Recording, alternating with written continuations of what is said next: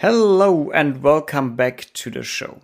Today we welcome three special guests Jason, Melanie, and Justine. The three wrote a paper that came out this year in February about the CMNs, the Common Mycorrhizal Networks, the Wood Wide Web. So, trees talking to each other, big trees giving nutritions to the smaller seedlings, and so on.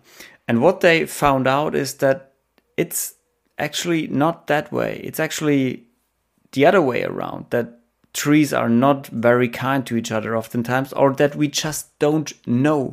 We just don't know, but the public opinion is so strong about the Wood Wide Web, about the magic forest, that it is important to talk about that. More data to that, more information to that, you'll find in the last episode about the CMNs, where we talk a lot about the paper and what they found out. Today, we're going to talk about the feedback. Like, what was it? What was the science community doing? How were they reacting to that? How's the public opinion about that? What is the work we need still to do? And with that, I'll leave you to it. Enjoy this episode.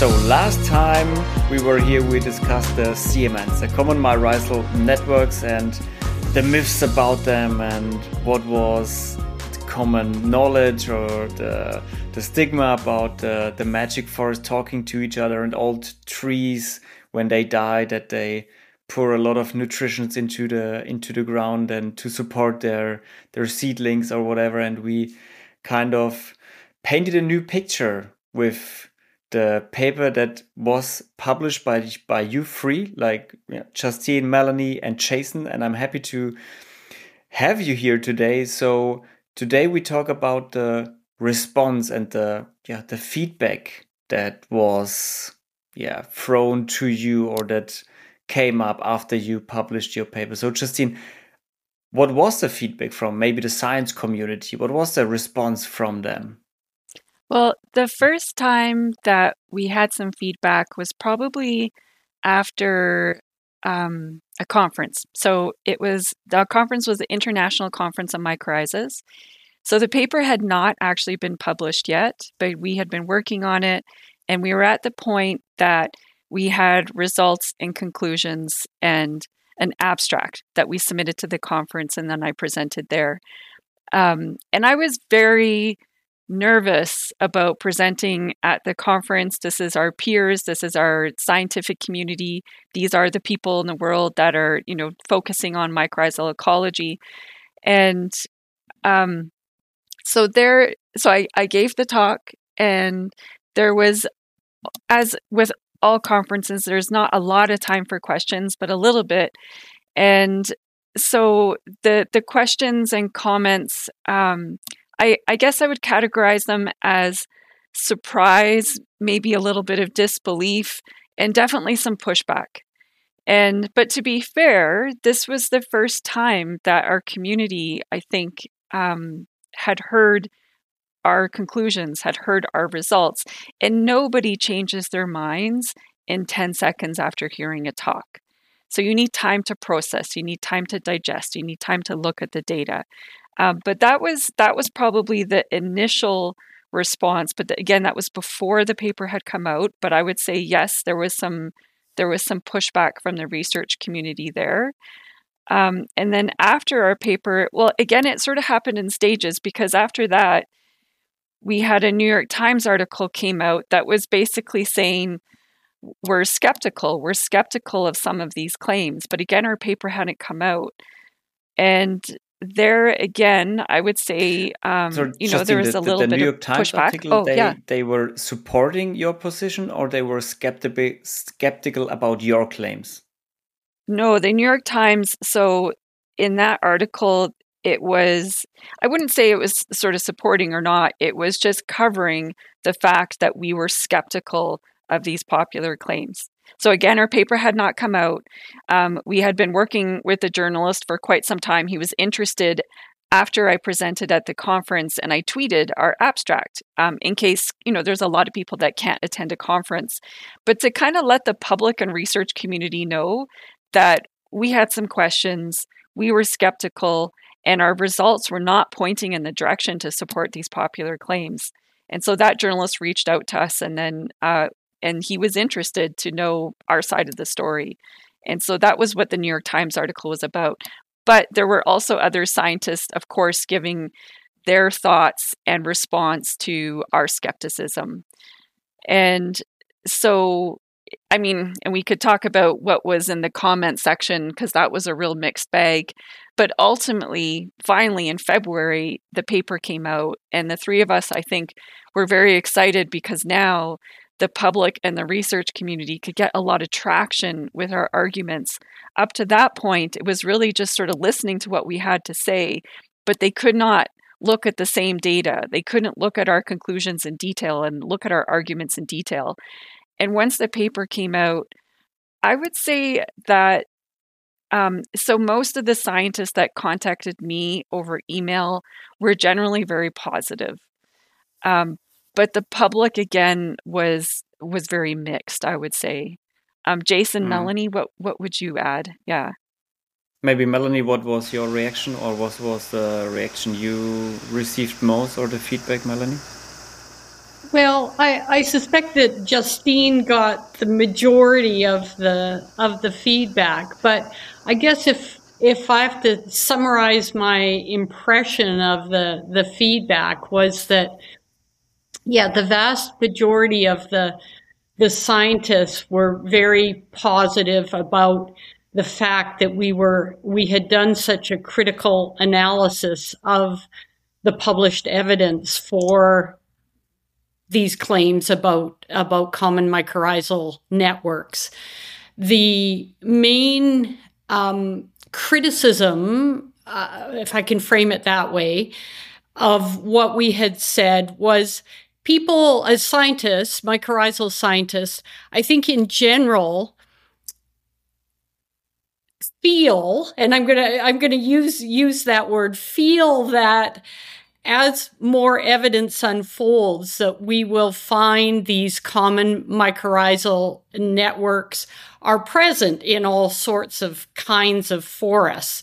And so they were maybe uncomfortable that we were saying, but look, there's not that much evidence yet.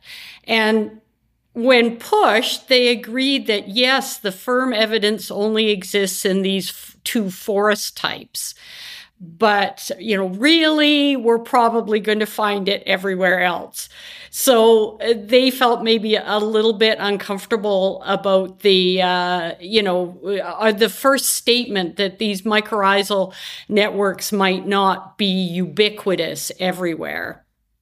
But um, i think i was really most struck by the comment that Marc Andre, who you interviewed earlier, um, made in a, an article in Le Monde where he talked about that he felt the mycorrhizal research community that most people would feel relieved by the fact that our article came out. And i i think what he was referring to was that people had in the mycorrhizal research community had become more and more uncomfortable with some of the statements that were being made in the, the public media. But of course, it takes a lot of time. We invested a lot of time in rereading all of the literature and and describing the consensus from that literature. And so most people don't have the time to do that or you know the inclination. Mm. so i think they were they were relieved that somebody had done that and had indeed found that there's not a lot of evidence for for some of the more extraordinary claims. Uh, with with relieved what exactly do you mean? Because was the, was the pressure so high or was the story growing more fantastic i, I think what each, they with each they, study? I, I mean I, I can imagine that by relief, what they meant is, I mean, it could mean a number of things, but I know that many of us had been asked once somebody found out that we worked on mycorrhizal networks. I know I got the question quite often is it true? You know, is what I'm reading in these books or, or hearing on, watching on TV, is it true? And, um, you know, even myself and I think Justine and Jason felt the same way that we didn't know quite how to answer because you you don't want to answer just on your general impression of what you've been reading even in the literature um, as we've said several times at first we thought that maybe we'd been missing something, uh, missing some key papers that had been published that had shown evidence. So uh, for for some of these claims, and so we didn't. You know, you you would feel uncomfortable saying no, it's not true, just because it sounded unrealistic. So I think some of the relief was probably that someone had meaning us, had actually done the work of going through and documenting what evidence was there. And so now there is a peer reviewed published paper that that mycorrhizal scientists and other people can turn to to say, okay, this is what we know. So there's some relief in that they have a reliable document to turn to, and probably relief that there is something just something published that that really lays out what evidence is there to maybe counter some of the the more outrageous claims in the public media. Yeah, makes sense. Jason, how was it for you? Um, well, I, I think I would echo what Justine and Melanie said. I, I think Melanie's description of of the relief in the scientific community is uh, that's that was my experience also. That was the overwhelming sentiment that I heard from colleagues privately, and I think it's exactly right that uh, there had been a growing discomfort in the scientific community, but uh, with uh, with the the claims being made, but no one had really dove in uh, in detail enough to to be able to uh, provide a, a, scientific response. And I felt this deeply myself when I was first asked to comment for a different um, New York Times article um, more than a year ago uh, about the subject. I did not feel comfortable at the time making very strong statements because I had not done a careful analysis and no one else had either. And so I felt I, I, got feedback from a lot of colleagues who felt very glad that we had done this. Whether or not they disagreed with a, a point here or a point there, they were very glad to have that the analysis out there. Um, and and I would say that uh, that was the strongest sentiment I, I received. There were a few disagreements, um, especially with the, our commentary on the first point and and the strength of that. And that was, uh, but even that, I feel very good about the dialogue that has emerged from that uh, with colleagues uh, because it's you know we've highlighted the uncertainty. And now there's a discussion about what is the evidence. And that's really what we wanted to focus on. Was it um did did you also receive so in general the feedback from the science community was pretty good relief what I what I what I hear from from what you say. But was there also feedback from maybe the the science community community who did the studies that you kind of disproved or um, was there any kind of feedback yeah, that's a good question, and I'll I'll let Justine take the lead on um, responding to that. But I would say that we had some, certainly had some inquiries from scientists uh, whose papers we mentioned in in in our analysis, who wanted to engage in a dialogue about uh, the details, and that has been really uh, productive and interesting. And and we've we've had um, really positive back and forth with several of the scientists whose papers we mentioned in in the in our paper. Yeah. Yeah, that's that's exactly it. So definitely, um, yeah. I mean, we we uh, looked at a lot of different papers, and um, some of those authors had reached out, and it was it was really good. Like those are the kinds of discussions that we need to be having in terms of like, well, here's how I set it up. Um, this is what we were testing for in the experiment. Here's what we found. You know, and just some of that conversation doesn't always make it into a paper. And those are the kinds of conversations you have at a conference or over email or whatever else. So, like Jason, I'm really happy with those discussions because I think that it's raising the bar in terms of like everyone having to step back a little bit and think, okay, so those are the results. What do they mean? What don't they mean? Are there alternative explanations? These are all very, very good and productive discussions to have.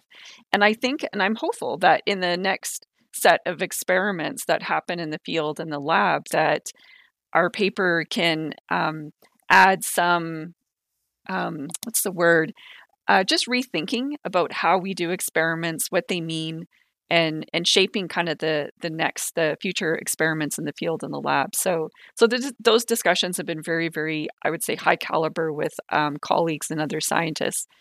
Um, what has been more tricky is is sometimes dealing with the public um, mm-hmm. and and that's understandable. The public doesn't they don't always have this like this view as to the process of science how experiments are set up um, falsification that that's not necessarily their world um, but definitely and not with all of the public but just some there is this this they want to believe they want to believe in something and it doesn't matter what the scientists say they just want to believe that the forest is always going to be uh, more complex more mysterious than scientists will ever know and that just because we don't have evidence that trees are talking, it doesn't mean it can't mm-hmm. happen.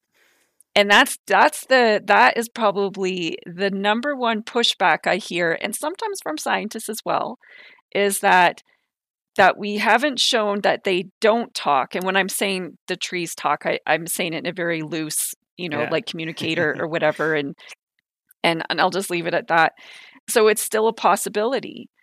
And and they really hang on to that. And and I guess the only issue I have with that is I mean, it's true on one hand that we haven't shown that trees don't communicate um, with another, like a lot of the evidence is inconclusive. And so it's still a possibility. But the problem is, is when you're trying to manage forests or set policy, like we have to be using the most um, robust science and evidence that we have. And, you know, it's the same thing when you talk about like, well, aliens might exist, but it's like, okay, but we don't walk around and talk about it as fact, though. We don't communicate it in science classes as a fact just because it might happen. And it's the same thing with tree communication through mycorrhizal networks. It might happen, um, but we have to be careful that we're using language of yeah. what is known right now. Yeah. So to say, we can't prove it, but we also can't disprove it. So there's, I think that was the, please, Jason. Yeah, on that point, I, I totally agree with what Justine was saying. Um, but on uh, on the second claim that we discussed, which was about whether trees benefit from mycorrhizal networks, we do have some quantitative data. Uh, you know, in that analysis, we discussed caveats that and alternative explanations that are important to consider. Um, but we also discussed how if you set aside those caveats from those experiments and you just look at the the outcomes of those experiments, in fact, we have we have results that show that uh, the the benefits to trees of, of potentially connecting through these fungal networks are all over the place, and often they're not positive. Often these mycorrhizal networks seem to have negative effects or neutral uh, effects on seedlings in forests. And so uh, the claim that these mycorrhizal networks benefit trees is really uh, sweeping under the rug the fact that most of the results actually point towards um, you know that not being the case or at very at, at least we need to consider that the benefits are very context dependent, and sometimes they may be mm-hmm. beneficial, these networks, and sometimes not. Those are real data that are out there. We're not just saying there's no data, there's no evidence. There, though, there is some evidence showing that these effects may be very, uh, really variable and, and often not positive. Yeah. Yeah. Thank and, you, Jason, for that. Yeah. Yeah, and it, what I what I hear is also that we we can prove it, we can disprove it, but also what we see is that the data is is pointing in the opposite direction of the public opinion that was built up the last within the last decades or years or um, yes. Uh, last last time, and that the trees may be to stay in that may be talking to each other, but they are more insulting each other than helping, so to say. well, I think, I mean, there's a couple things going on. When we're talking about trees talking, we should probably clarify a little bit. So there's the the communication. So um, they're sending resources to each other through a common mycorrhizal network. They're sending signals to each other through a common mycorrhizal network. That's what I would sort of put in the communication. And then there's the other part of like what are the the functional consequences for seedlings or other trees in terms of like growth survival that kind of stuff? And so in what jason has clarified which i agree with is when you look at the data that we have right now it does not point in the direction of this popular claim that seedlings benefit from having access to mycorrhizal networks. What we would say is inconclusive i think is whether resources are transferred through a mycorrhizal network. There's definitely studies that show that mycorrhizal networks are not necessary for small amounts of resources to be transferred between trees or seedlings. Um, and then the other one about the warning signals, it's just it's never been tested in a forest. And so that's, you know, who knows? Maybe when the experiment is actually done in a forest, we'll mm. know something but that that one we just can't even say. It it remains to be demonstrated because it's never been done. And that is what, why i was asking um, about the feedback or from the from the scientists who did the experiments that you went through because when i remember correctly you also said that there was insufficient data and some experiments weren't just not done. They, they weren't done, and uh, or maybe the false false conclusion were driven from the from the from the topics. Or Melanie. Yeah, I, um, I think one of the I, I, hope one of the consequences of this paper will be a, a reset of the the mindsets of researchers um, studying mycorrhizal associations in forests because I think what was starting to happen was this creeping acceptance that mycorrhizal networks were everywhere in forests and um, just what jason and justine were talking about that there was this, this benefit to seedlings and they, that the networks were a really important route for transferring nutrients around between trees. And so I think amongst mycorrhizal scientists, what I hope our paper will do is to say, no, the evidence is not strong or the, the evidence is highly variable. The results are highly variable about the effects of, of common mycorrhizal networks on seedlings. We need to do more research about how widespread these networks are. How long do they live? Um, how uh, over what distance do they are they actually functionally connected? And um, further to Jason's point, under what conditions do we find that there there might be some benefit to seedlings, or this mass vast majority of cases where there's no effects or negative effects? What what's really um, driving that? So. Um, I'm hoping that this paper will really recharge and invigorate the, the field of research on common mycorrhizal networks and just point out how much more research we need to do. And yeah. with an awareness of some of the shortcomings of the approaches that have been used up till now. Did you did or did your paper, not you personally, but your paper, did your paper stop anything?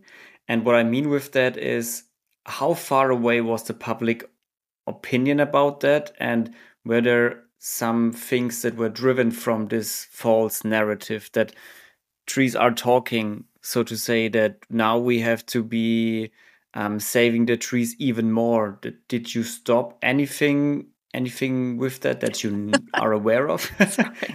like You giving, giving rights, not sure giving really rights to trees or so? I, I think I understand the question. Um, so there is a huge wave of enthusiasm and popularity for the Wood Wide Web. Um, and okay, so our, our, our paper just came out in February. So, you know, it hasn't been that long. But I would say uh, at least once a week, there is still misinformation coming out about the Wood Wide Web. So, um, like I'm on Twitter, and at least once a week, I'm seeing some major organization or corporation making some false statement about the Wood Wide Web. Um, and, you know, and there's been documentaries that have come out this year that are still spreading misinformation about the Wood Wide Web. And to be fair, our paper just came out in February. So a documentary would have been made a year, a year and a half ago that's just released now. So they wouldn't have been able to update the misinformation. But they're certainly making um, some extraordinary claims about the Wood Wide Web trees talking. So so the cynical part of me is like we've barely i don't even know if we've made a dent um, but on the other side um, we have reached out to a couple of big um, organizations broadcasters and let them know hey your video contains misinformation here's the misinformation. Can you please take it down?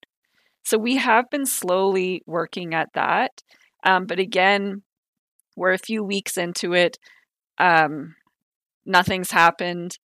Um, I would say that there was one article that came out a little while ago, and I reached out to the editor and the author, and they did make a change right away when I let them know, like, okay, actually, this is misinformation. There's no evidence to support this. But that was rare. In most cases, I get, and I don't know about you, Jason, I don't get any responses from these uh, larger organizations that are making this misinformation. So, in that respect, I feel like uh, nothing as much has changed. I don't know. Am I being a total? Um, what do you think, Jason? Am I being overly cynical? Well, yeah, I don't think um, that sounded like a pretty accurate description to me of of uh, what's going on. Yeah, uh, we're just chipping away right now, I think, and but it's we haven't had that much time either, and uh, and this paper was just the first step, and there will be more papers coming that are related. We're, you know, we're aware of another publication that will be coming out soon that is uh, from a different viewpoint, analyzing a kind of a, a different uh, from a different perspective. Some of the same questions that we think will be uh, pointing in the same direction. Uh, you know, our our respective labs um, will have more work coming out uh, on the scientific side uh, that will, you know, further the dialogue. And we're also working on, you know, starting to think about, you know, generating some uh, some media, working with uh, working with media production experts to, you know, create scientifically based uh, products that that talk about these things in a way that is still uh, intriguing and captivating regarding forests and fungi, but also you know true to what we think the data really show. And so, yeah, you know, in some ways we're just getting started. Um, also, I would say that some of the voices who have um, been the most involved in making claims about the Wood Wide Web, uh, you know, the the stories seem to be evolving a bit and in a way that I think is positive, uh, maybe in reaction to our paper. I can I can imagine that changing especially the public opinion will be very hard because also what, what, what I could imagine is that the media is not very interested in publishing your story because it's not so sensational because it's the other way around. You're you're trying to turn back the clock to normal.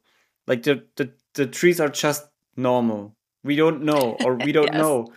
And the that's not that's not the stuff that papers are writing about. They want a sens- they want sensational stuff where um, the public is shocked with, and that's not very.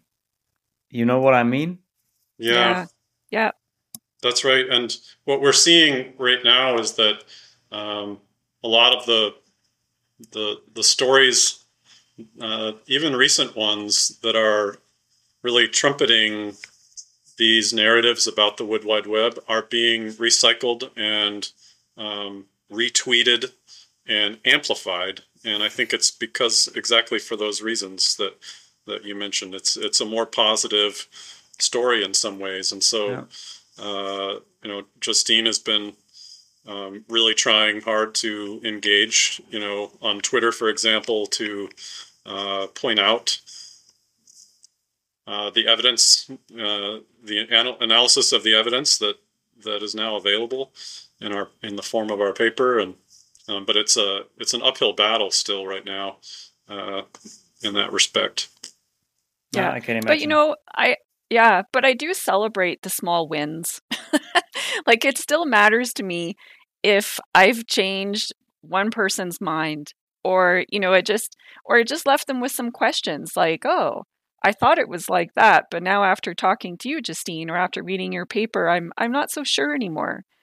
And uh, to me that's great. Like I I don't think we ever expected to change the world's mind on this.